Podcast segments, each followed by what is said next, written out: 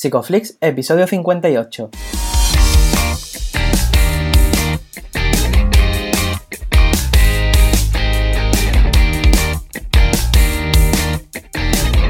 Bienvenidos a Psicoflix, un espacio de psicólogos para psicólogos, un podcast donde entre todos buscamos ser cada vez mejores profesionales de la psicología. Aquí hablamos de todas las estrategias, técnicas y noticias de la psicología contemporánea, pero siempre con la evidencia científica que nos gusta defender.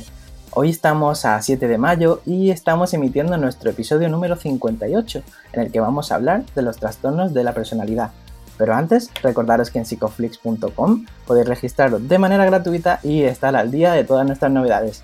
Bienvenidos al podcast, yo soy Jer. Buenas, buenos días, buenas tardes, buenas noches, según estéis escuchando esto. Ya sabéis que yo siempre estoy en la mejor compañía. ¿Qué tal, Darío? ¿Qué tal? Muy bien, muy bien todavía en casa, creo. no sé cuándo está saliendo esto, pero en principio estamos todos en casa. Y nada, hoy muy contento también porque es que de verdad estamos trayendo, bueno, estamos trayendo, están viniendo, porque están viniendo gente muy guay a este podcast. ¿A quién tenemos hoy? Sí, la verdad es que estamos muy contentos de tener hoy aquí a Paula Cabal. Ella es especialista en psicoterapia integrada en los trastornos de la personalidad, especialista en neuropsicología clínica, máster en investigación en psicología, codirige Un lugar seguro con Gemma García y desde hace más de una década dirige Clínica Cabal. Bienvenida, Paula. Hola chicos, ¿cómo estáis?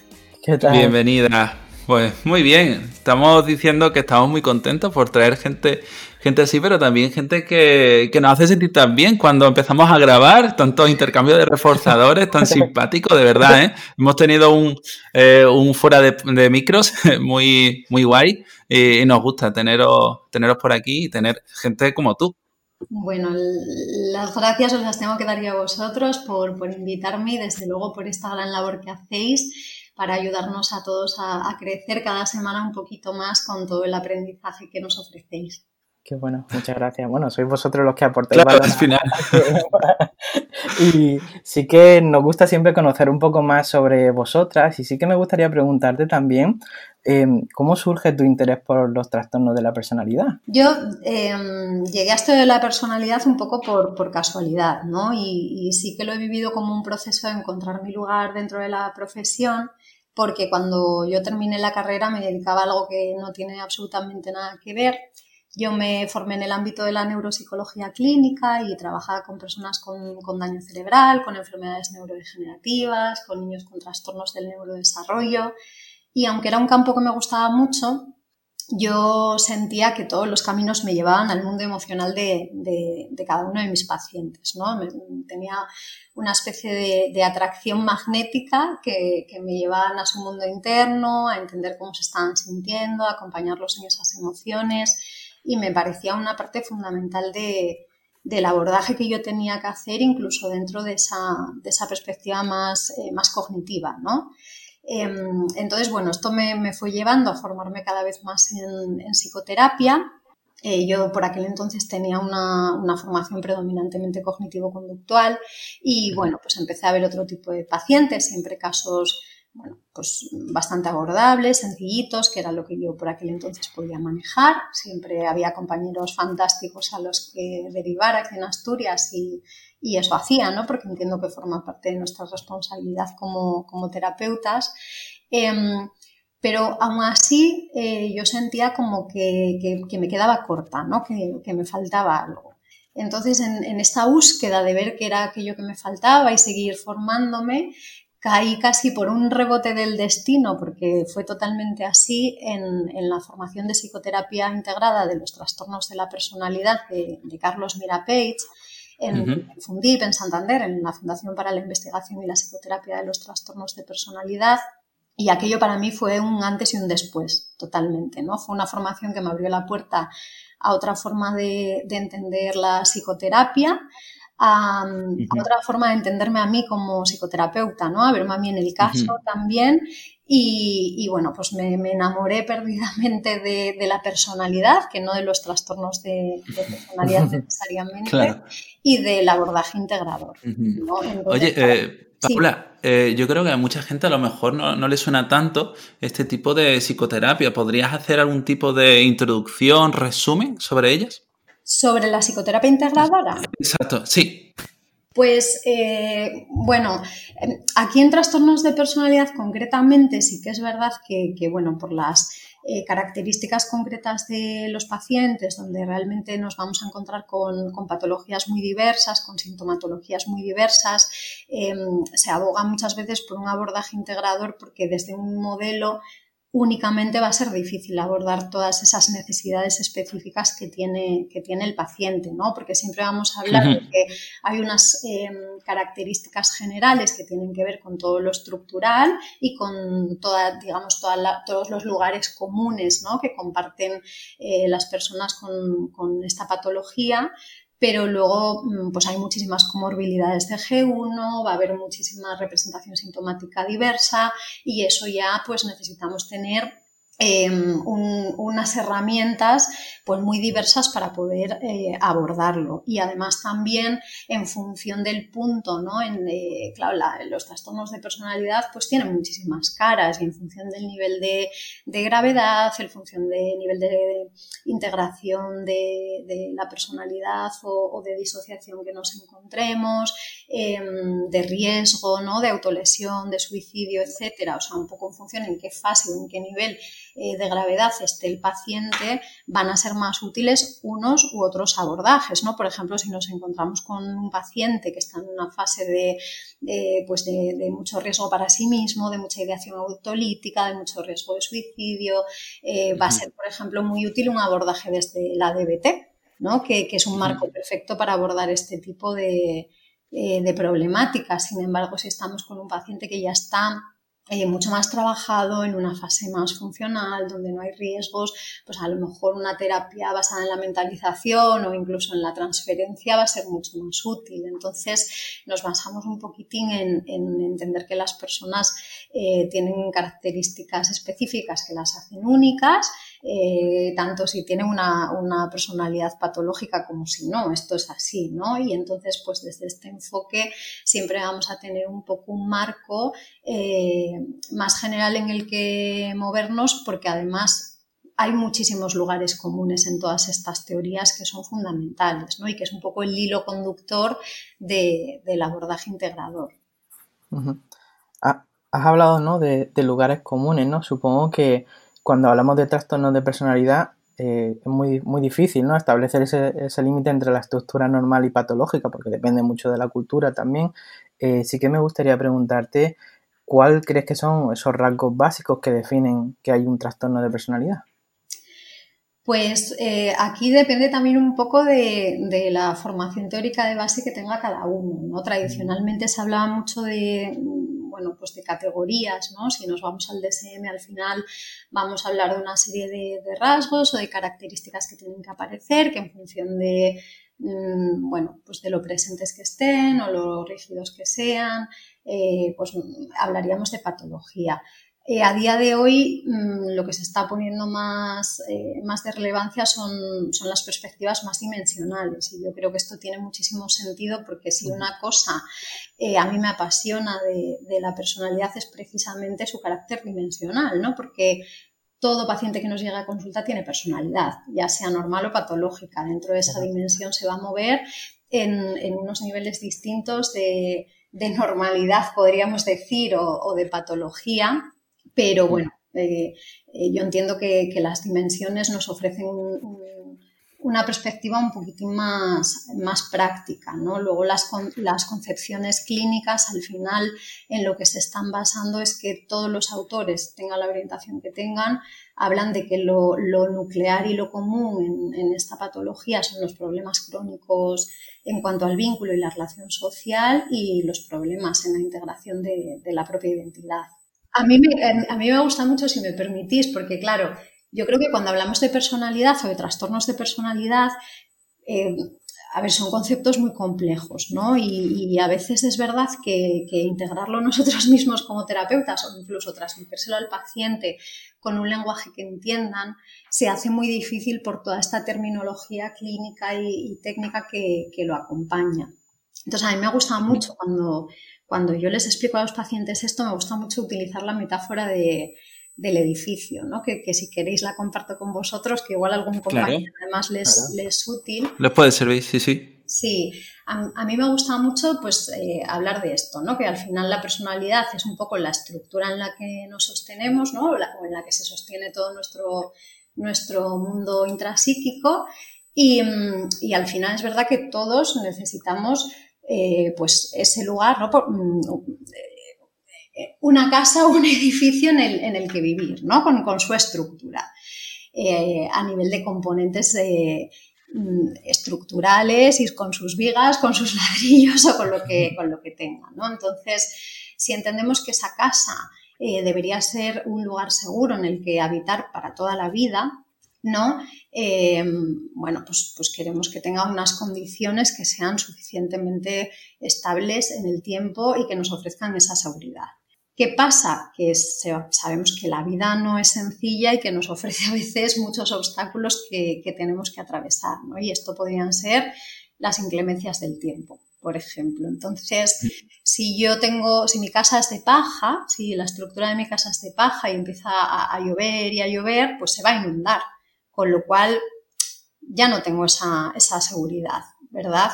Entonces, se me puede ocurrir como solución construir un tejado y eh, comenzar a poner ladrillos en mi casa de paja para que la lluvia no cale. Pero claro, si integro estos elementos que no tienen mucho sentido eh, ponerlos juntos, pues posiblemente la casa se caiga, porque, porque la estructura de paja no es capaz de sostener el peso de ese tejado de, ladrillos. Entonces, pues a lo mejor una casa de madera se me ocurre que me puede proteger mejor, ¿no? Pero claro, si hay un incendio, estoy perdido porque mi casa de, madera se va a ver muy dañada. Quizás una casa de hormigón, ¿no? Ante un incendio tenga unos daños menores y que además sean más fácilmente reparables.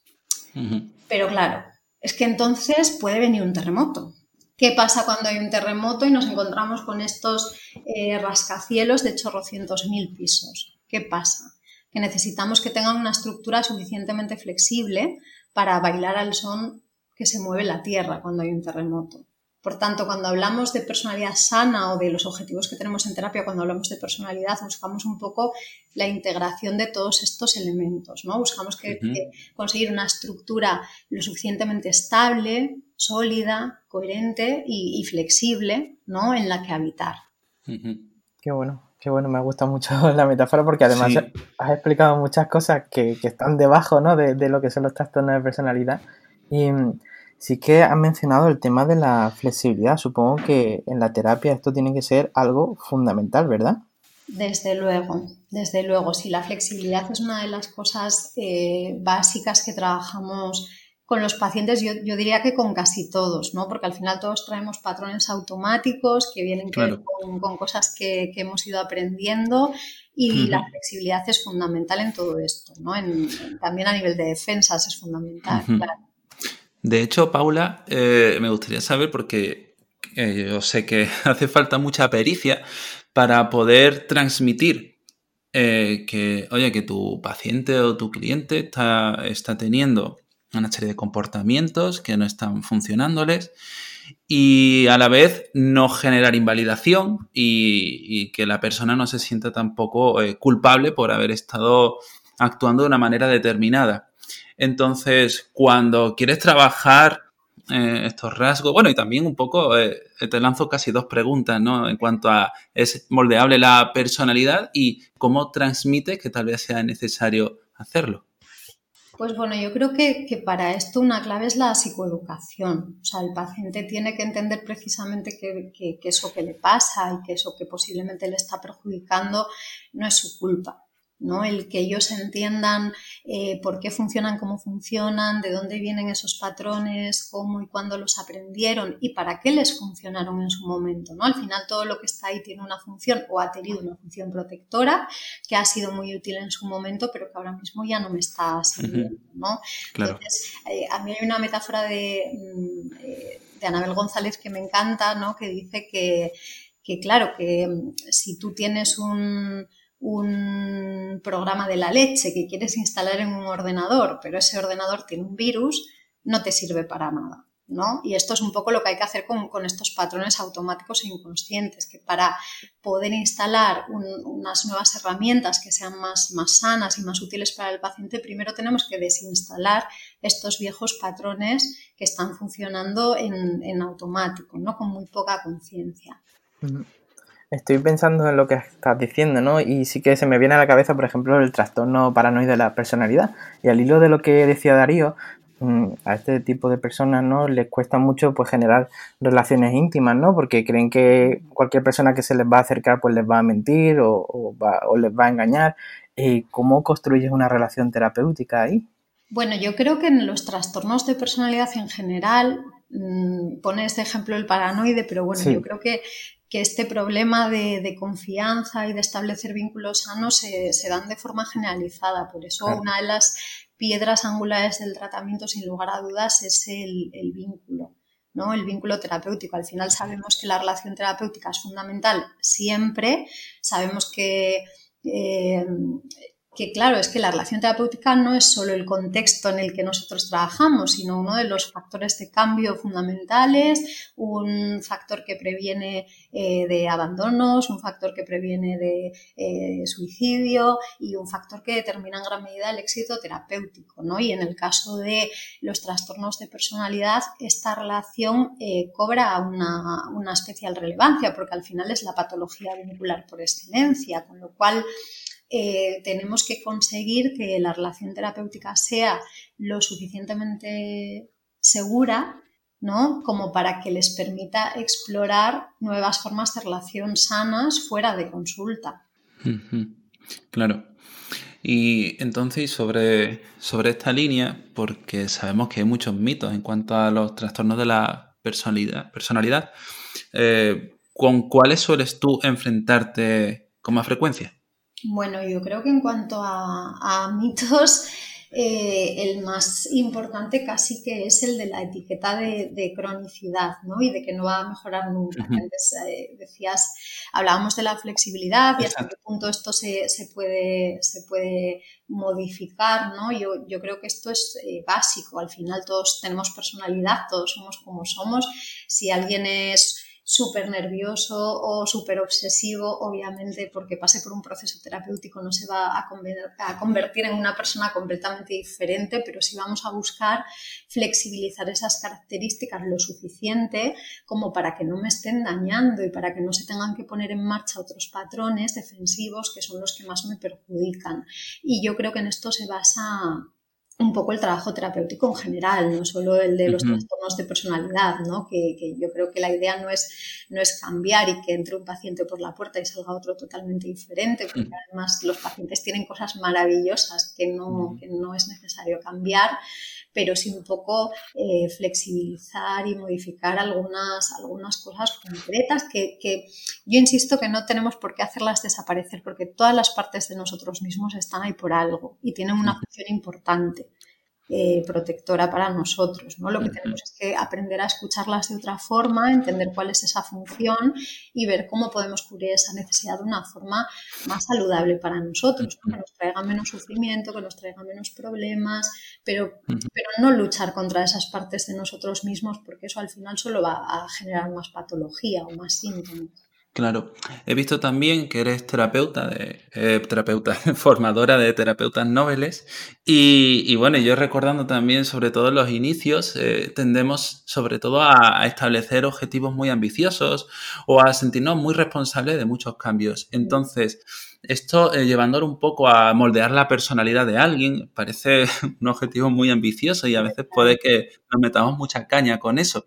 Entonces, me gustaría, aprovechando el momento, que diese un pequeño mensaje a todas esas personas que, bueno, todos estos terapeutas que nos están escuchando, que en muchas ocasiones, eh, precisamente, eh, casi por inercia, por ego, por lo que sea, buscamos ese cambio general, o, bueno, tan elevado en, esas personas que van a consulta.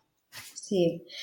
Bueno, mira, yo diría que, esto al final tiene mucho que ver con, la estructura de, eh, o con las cosas que a mí me parecen súper importantes en, la intervención, ¿no? Con este tipo de pacientes y con pacientes en general, porque yo ya os digo que insisto que, para mí es muy importante la personalidad en general del paciente, aunque no haya una patología estructural. Pero yo creo que hay, hay, cosas que son básicas, ¿no? Por una parte está eh, el vínculo terapéutico, como ya decíamos, eh, que luego si queréis entramos eh, con más detalle en, en ello. Estaría también eh, que la psicoterapia como piedra angular del proceso, pero siempre desde un enfoque interdisciplinar, que no multi, ¿no? Es muy importante aquí trabajar en equipo, pero en equipo coordinado, porque nos vamos a encontrar muchas veces además que los pacientes van a tener otro tipo de necesidades que nosotros no vamos a poder cubrir, pues a lo mejor necesitan apoyo farmacológico o terapia a nivel familiar, grupal, eh, una rehabilitación sociolaboral, bueno, lo que sea, ¿no? Otro tipo de dispositivos con los que vamos a tener que, trabajar de forma coordinada. Y luego, otra de las cosas básicas para mí es, eh, tiene que ver con el terapeuta. ¿no? Es decir, el trabajo personal del propio terapeuta, la amplia formación, la supervisión, el autocuidado del terapeuta, y estos son aspectos que tenemos que estar eh, revisando constantemente. ¿no? Y esto que tú cuentas yo creo que tiene mucho que ver con eso. Con, eh, tú hablabas del ego, yo, yo creo que, efectivamente eso es importante, pero que bueno, todos tenemos también como terapeutas nuestra propia personalidad y nos enganchamos en unas u otras cosas en función de ello y, y es una cosa que tenemos que tener muy presente, ¿no? El poder... Em, autoexigirnos en una medida eh, justa y razonable, eh, no, poner esas expectativas que son totalmente desorbitadas, eh, escucharnos mucho a nosotros mismos, porque eso nos va a dar muchísima información también de cara a orientar el trabajo terapéutico.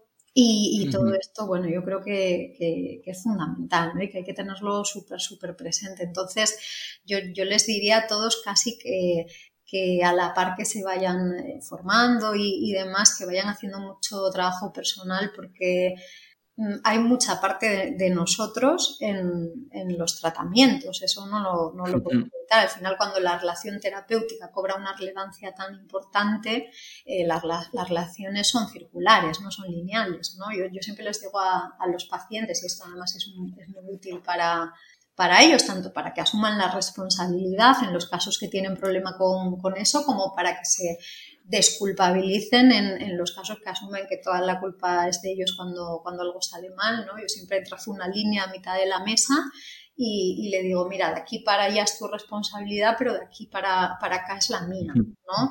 Entonces, los dos debemos comprometernos a hacerlo lo mejor que podamos con ese 50% que nos corresponde, porque los dos tenemos interés en que esto salga bien, ¿no? Y en cuidar de esta relación.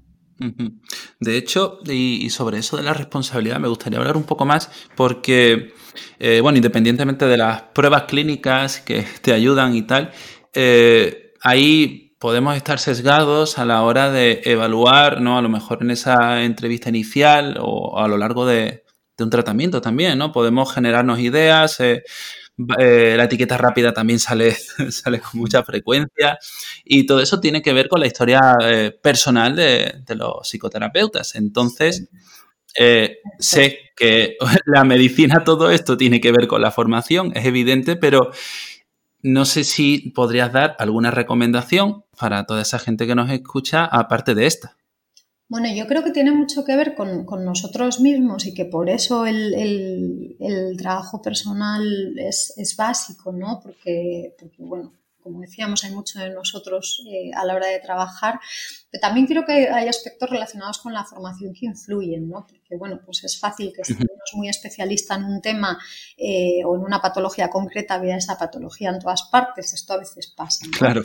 Y, por eso yo creo que también el, poder tener una formación amplia de bueno, pues de de cómo funciona la mente humana, de las patologías, de la... yo creo que la personalidad al final es un enfoque muy guay en ese sentido porque te da una perspectiva muy, muy amplia, ¿no? Yo creo que ahí la etiqueta casi es más útil para el terapeuta muchas veces porque al final que tú digas, bueno, pues este paciente tiene una estructura X, ¿no? Evitativa, pues ya me va a dar unas pistas sobre qué emociones aparecen más frecuentemente y qué dificultades tiene para tolerarlas, cómo se relaciona. Eh, cómo han podido ser sus historias, su historial de apego, em, qué riesgos terapéuticos hay, ¿no? Por ejemplo, en cuanto al vínculo, a mí esto me, parece básico, lo de las trampas terapéuticas, ¿no? Como terapeutas tampoco podemos ser ingenuos y pensar que estos pacientes que tienen problemas para establecer relaciones sociales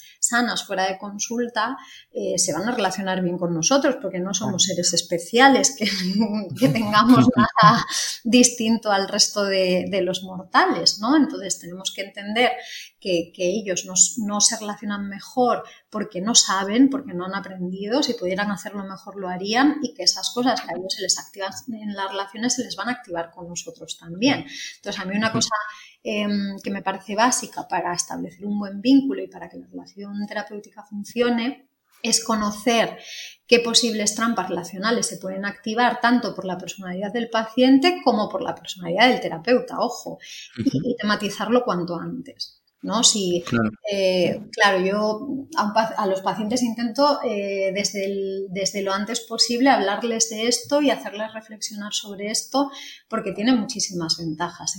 si yo qué sé, ¿no? Pues yo le puedo decir, oye, mira, pues yo creo que corremos este riesgo que es que eh, tú de repente no vas a, querer venir a sesión, vas a cancelarme las citas, vas a querer abandonar el tratamiento o mira, tú tienes mucha necesidad de... Em, bueno, pues de preguntar, ¿no? A la hora de tomar decisiones, vas a querer que yo te dé las respuestas, vas a llamarme cada dos por tres para decirme para preguntarme cómo resolver este problema. Y entonces ahí entra la parte donde tú tienes que explicar cómo vas a funcionar tú también. ¿no? Y entonces yo ahí digo, mira, y yo, por, porque yo también soy súper cuidadora y tiendo mucho a asumir la responsabilidad y hacer mucho de mamá, pues seguramente te voy a querer dar todas esas respuestas porque me voy a sentir en esa obligación y nos vamos a meter en una dinámica que no nos beneficia ninguna, ¿no? Que yo no te hago ningún favor, eh, que yo seguramente me acabe sobrecargando, que tú además así no, no, desarrolles las habilidades que tienes que desarrollar y al final nos vamos a meter en una dinámica donde estamos reforzando el problema del que estamos tratando de salir, ¿no? Con lo cual, ¿qué sentido tiene esto? Yo estoy aquí para ayudarte y tenemos que vigilar mucho esto porque es muy fácil que nos pase, seamos realistas, ¿no? Entonces, si tú esto ya lo pones sobre la mesa en un primer momento, hmm. te ayuda un montón, porque estás ayudando al paciente a hacerse consciente de algunas de sus dinámicas disfuncionales. Le estás ayudando también a mentalizar lo que es la relación, ¿no? A darme cuenta de, cómo funciono yo, pero cómo, funciono, cómo funciona el otro y cómo funciona la dinámica relacional con el otro. Em, y, además, ante una posible crisis, cuando se ve que se va a dar, si ya lo hemos tematizado, es mucho más fácil ponerlo sobre la mesa. ¿no? Si yo ya te digo que, que ibas a, a, cancelarme una sesión, el día que eso pase, es mucho más sencillo abordarlo para nosotros también, porque oye, no, hay, hay momentos de amenaza de, la ruptura terapéutica que no son nada fáciles de manejar porque también a nosotros se nos activan eh, emociones, miedos y, bueno, pues yo creo que esto puede, puede ayudar un montón. Sí, desde luego el hecho de que sea tan explícito muchos procesos eh, y en, terapia, a diferencia del día a día, eh, puede generar muchos cambios, ¿no? Sobre todo por esa conciencia. Todo lo que estás diciendo me parece interesante, pero hay algo que has mencionado varias veces y me suscita una, una pregunta. ¿De qué manera el contexto terapéutico, ya lo estás diciendo, o sea, ya estás hablando de, bueno, de avisar de esas cancelaciones, de avisar de ciertos momentos que pueden darse, pero de qué manera eh, utilizas esa relación terapéutica para moldear, bueno, la relación terapéutica y el contexto terapéutico en sí mismo para moldear esos patrones de comportamiento, es decir, hasta qué punto es, no, por ejemplo, la psicoterapia analítica funcional habla de del moldeamiento en consulta eh, como muy representativo para luego eh, generar cambios fuera de ella. Entonces, me interesaría saber de qué manera trabajas tú esto. yo, entiendo el, abordaje de los trastornos de personalidad desde la perspectiva de, em, de que habría unas estrategias generales, digamos, y luego otras específicas, ¿no? que ya sería el tratamiento propiamente dicho, que, que sería un tratamiento en fases. Em, dentro de las intervenciones generales, que estaría todo lo que es el vínculo terapéutico que va a estar presente a lo largo de todo el, de todo el tratamiento, va a haber otras cosas que siempre tienen que estar en el foco y que tienen que estar presentes, pues como mantener la motivación al cambio, la, adhesión al tratamiento. Y una de esas cosas muy importantes también es el encuadre. ¿no? Yo creo que además son todo cosas que, casi las podríamos meter como subcomponentes de lo que es el, vínculo o la alianza terapéutica. Entonces, hay una cosa que es importantísima a mi juicio, que es dejar muy claro eh, cuál es el encuadre desde el principio, cuál es nuestra forma de trabajar, cómo vamos a abordar todo y explicar, explicar, explicar y clarificar todas las veces que sea necesario. Estamos hablando de personas que muchas veces vienen de, muy malas experiencias ¿no? en cuanto a, las relaciones, ¿no? personas que se han sentido muy, dañadas y, que tienen miedo, tienen miedo a, que les vuelvan a hacer daño, les cuesta un montón confiar. Entonces, al final, la relación terapéutica tiene que funcionar un poco como una experiencia emocional correctora. ¿no? Yo creo que lo que, que, lo que tiene básico es que el paciente se tiene que dar cuenta de que hay otras formas de relacionarse, de que aunque yo tenga esta creencia de que esto es peligroso, realmente no lo es, de que mm, cada vez que eh, pasan estas cosas, ¿no? yo, siempre digo que al final las, cuando caemos en trampas relacionales o se dan crisis de estas en cuanto al vínculo, son oportunidades fantásticas de, para trabajar en terapia, ¿no? Porque estamos ayudando al paciente a mentalizar, estamos ayudando al paciente a um, detectar precozmente qué señales eh, se dan en él, ¿no? Que le están dando información y le estamos ayudando también a poner en marcha otro tipo de estrategias que son, que son más sanas, con lo cual estamos enseñándole que puede sentirse de otra forma en una relación, que hay otras formas de relación y eh, y haciendo un modelado, ¿no? Para que él pueda ir poniendo estas cosas en, marcha fuera. Por ejemplo, eh, eh, desde el modelo SMERARI se entiende la relación terapéutica como, un promotor de la capacidad de, metacognición, ¿no? De mentalización del propio paciente. Y yo creo que es un poco así. O sea, a mí esto es que me parece un, factor fundamental y que tiene que estar presente a lo largo de, de todo el tratamiento, porque sin esto difícilmente vas a poder eh, meterte un poco en faena ¿no? y, hacer otro tipo de, cambios. Yo creo que, mm, que, es una cosa básica y que eh, sería un poco difícil decir em, cambios concretos que se pueden dar porque yo creo que, son cosas que están a un nivel muy muchas veces muy inconsciente para ellos todavía, ¿no? Y que cuando, en fases posteriores del tratamiento es cuando dicen, jo, pues ahora me doy cuenta ¿no? De, que el día que pasó esto o que el día que me enfadé contigo y, tú me dijiste esto, eh, me doy cuenta ahora que hubo un clic, ¿no? Y que yo entendí cosas de mí que, hasta entonces eh, me parecía que siempre eran los demás los que tenían la culpa. Entonces, bueno, a mí me, parece algo eh, fundamental en este sentido. Y luego ya, teniendo en cuenta todo este marco general en el que nos movemos, ya entraríamos a lo que sería el, tratamiento por, fases. En esto también hay, bastante consenso desde los distintos modelos, ¿no? que tienen que ser tratamientos en los que el eje principal sea la psicoterapia, que sean intensivos, que son de largo recorrido y que se aborden por, fases. Entonces, en una primera fase siempre vamos a atender las, conductas de, riesgo, ¿no? que, son un riesgo para, para el paciente eh, Marshall Linehan dice esto que, suena un poco bruto, pero que en realidad es así, ¿no? Que es que yo solo te puedo ayudar si estás vivo, porque a un paciente muerto no, lo puedo ayudar y, esto es así, ¿no? Entonces, mientras eh, un paciente esté autolesionándose, queriendo morirse, etcétera, etcétera, no vamos a poder avanzar en el tratamiento y va a ser necesaria una estabilización en este, en este sentido.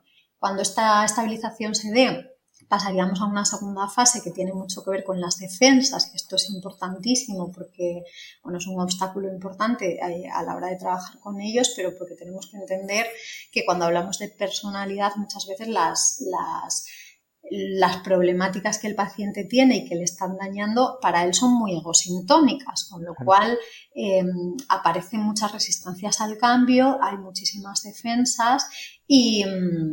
Em, y, bueno, y de ahí este abordaje en, fases. ¿no? Natalia Seyhouse usa una metáfora que a mí me gusta mucho, que es la metáfora de la alcachofa. Eh, y ella dice esto, ¿no? que, las capas más externas son las más duras, que es donde estarían las defensas y que nosotras con psicoeducación especialmente tendremos que ir atravesándolas ¿no? hasta llegar a, las capas más blanditas y más internas, que es donde estaría la, vulnerabilidad. Después, una vez que las defensas se, hayan flexibilizado un, poquito, y, aquí voy a hacer un guiño a, mi amiga Gemma García con una cita que nos encanta de, de Arun, que es Em, que cuando las defensas se vuelven voluntarias, flexibles y conscientes, se convierten en recursos, ¿no? Y, así es, ¿no? Cuando los, los, pacientes empiezan a entender por qué se activa esto en mí, qué función tiene, por qué he aprendido esto, por qué ahora ya no lo necesito, qué patrón más sano puedo utilizar para sustituir eso, eh, acaban siendo recursos que juegan a, a nuestro favor, ¿no? Y, una vez se ha hecho esto, entonces ya pasaríamos a hacer un entrenamiento eh, pues con técnicas más específicas en función de cada caso en lo que el paciente necesite. Aquí ya vamos a trabajar con los patrones de regulación emocional, con los patrones de autocuidado disfuncionales, habilidades sociales, eh, capacidad de mentalización, bueno, un poco en cada caso lo que, lo que corresponda. Y cuando hemos hecho este trabajo y ya el paciente tiene suficientes recursos para tolerar lo que sea que se, que se active en su mundo interno en los momentos difíciles, ya pasaríamos a, la última fase, que es la de reprocesar los eventos traumáticos en caso de haberlos, que es cierto que, en, estos pacientes es común que los, que los haya. A veces vamos a hablar de traumas eh, complejos, ¿no?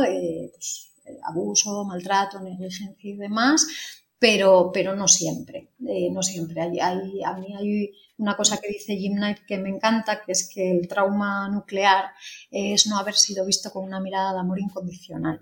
Y, muchas veces por los pacientes que llegan a, dispositivos como los nuestros, ¿no? Que, no son pacientes extremadamente graves, pues cuando rascas un poquito lo que hay son heridas de apego, que no son em, eh, traumas eh, muy complejos o, de los que ellos mismos no son conscientes, pero que sí que hay un poco que, reprocesar y, recolocar todas esas experiencias y todas las creencias que se han derivado de ellas, claro a lo largo de todo este proceso, que es un proceso pues de artesano prácticamente, ¿cómo consiguen mantener la adherencia terapéutica?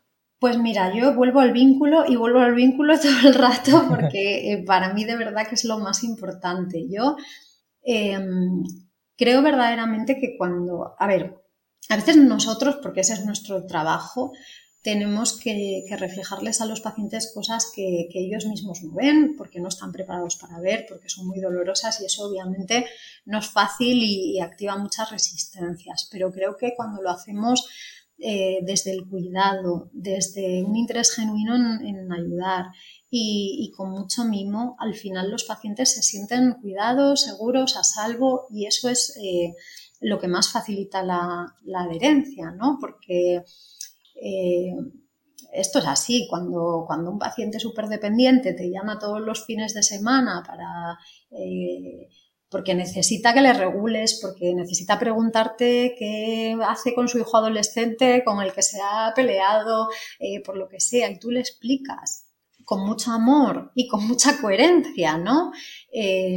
¿por, qué eso no, ¿Por qué no puedes ayudarle con eso y por qué eso que él cree que necesita en realidad Em, no es una necesidad real, ¿no? Y que, y que tú estás aquí para, bueno, un poco el, decirle, mira, eres importante para mí y por eso mismo yo quiero hacer las cosas bien, quiero ayudarte y sé que si hiciera esto que tú me pides, te estaría perjudicando porque no te estaría ayudando a alcanzar los objetivos terapéuticos que además nos hemos planteado conjuntamente. Entonces, seguramente en ese momento no te guste nada, que yo no te dé una respuesta o que yo no, no, responda como tú querrías que lo hiciera, pero lo estoy haciendo por ti, porque esto es bueno para ti. Y cuando tú a los pacientes les hablas desde ahí y les explicas todo esto, suelen entenderlo. De hecho, suele ser muy reparador para ellos porque muchas veces es la primera vez, ¿no? Que alguien les pone límites de una forma sana, que alguien les explica que esos límites es porque son buenos para ellos y, y que es porque les estás verdaderamente cuidando muchas veces, ¿no? Ese, ese proceso también surge por una invalidación del entorno, ¿no? Ya lo decía también Linehan. Entonces, eh, ¿cuál sería la mejor manera, ¿no? De apoyar a alguien eh, desde la parte familiar, ¿no? A alguien que tiene un trastorno de personalidad.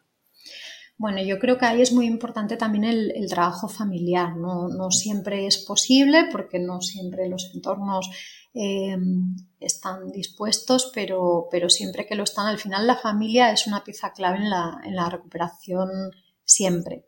¿no? y, en, y, en, la mejoría. Entonces, bueno, es muy, muy importante eh, psicoeducar. Tenemos que partir de la base también de que las familias todo lo que hacen lo hacen lo mejor que saben y lo mejor que pueden y como posiblemente han aprendido de sus propias historias de apego, ¿no? Entonces sí que es verdad que, hay unos orígenes en, pues en, toda la desregulación o en, toda la problemática que presentan estos pacientes que tienen que ver con sus figuras de apego, pero tenemos que partir siempre de esa, de esa premisa, ¿no? que, que las familias hacen todo creyendo que hacen lo mejor para, para sus, para sus hijos. No, no, quieren eh, tocar las narices, no, no, quieren dañar, no hay ninguna mala fe, sino que no saben hacerlo de otra forma. Con lo cual, poder trabajar con ellos para, para darles herramientas que, que les sirvan para funcionar de otra forma distinta, de aprender métodos nuevos que hasta ahora desconocían, es fundamental. Sí que es verdad que a veces con, una intervención psicoeducativa va a ser suficiente, pero no siempre, porque a veces las familias tienen sus, sus propias historias traumáticas o sus propias heridas de apego que, bueno, pues eh, si no trabajas dentro de un proceso de psicoterapia individual es difícil que, se den cambios, ¿no? Yo soy muy poco partidaria de las pautas porque creo que, que al final eh, están, están, muy bien, está muy bien tener unas recomendaciones sobre cómo funcionar, pero creo que, a veces no estamos preparados para ponerlas en marcha. ¿no? nosotros incluso como psicólogos no sabemos muy bien la teoría, sabemos lo que hay que hacer muchas veces y aún así a veces, pues desde la emoción, no, no somos capaces de, de hacerlo así como nos gustaría. Por tanto, pues tenemos que tener en cuenta que con las familias pasa exactamente lo mismo y que para que se den cambios, por lo general tenemos que empezar por hacer cambios desde dentro. Una de las cosas fundamentales que ha ido mencionando a lo largo del episodio, eh, has hablado de la supervisión y al hilo de esto sí que te quería preguntar que junto con Gema, Gema García, habéis empezado un proyecto muy muy interesante eh, que se llama Un lugar seguro. Me gustaría que nos contaras también sobre esto. Sí, pues, eh, pues un lugar seguro nace precisamente de, todo esto de lo que estamos hablando, ¿no? de eh, la necesidad de hacer red, de la necesidad de trabajo personal, de, formación y de supervisión del, terapeuta. Es un proceso que, se basa en estos tres pilares, ¿no? que, es, que es el trabajo personal, eh, la formación y la supervisión. Entonces ofrecemos psicoterapias a terapeutas eh, supervisión también siempre dentro de, nuestras especialidades y de lo que estamos, eh, bueno, pues lo que está dentro de nuestras competencias, como es lógico, y, luego formaciones también sobre aspectos transdiagnósticos, pero siempre enfocado desde un punto de vista muy, muy práctico. Eh, nos parece fundamental, otra, otra cosa básica que siempre, que siempre estamos diciendo en un lugar seguro es el, el autocuidado del terapeuta, ¿no? Yo creo que cuando trabajamos, Gemma trabaja, ha trabajado muchísimos años con trastornos de la conducta alimentaria, que también son, eh, bueno, pues eh, es un trabajo muy exigente y, y, bueno, esta profesión nuestra es así, ¿no? Muy exigente y muy demandante, tanto desde el punto de vista emocional como desde el punto de vista de formación, revisión bibliográfica, etcétera, etcétera. Y entonces es fácil caer un poco en, en esas exigencias de las que hablábamos antes y además no hemos eh, tenido unos buenos modelos de autocuidado, pues caer en, patrones de autocuidado que no nos benefician y que además no nos van a ayudar a hacer mejor nuestro trabajo, sino todo lo contrario.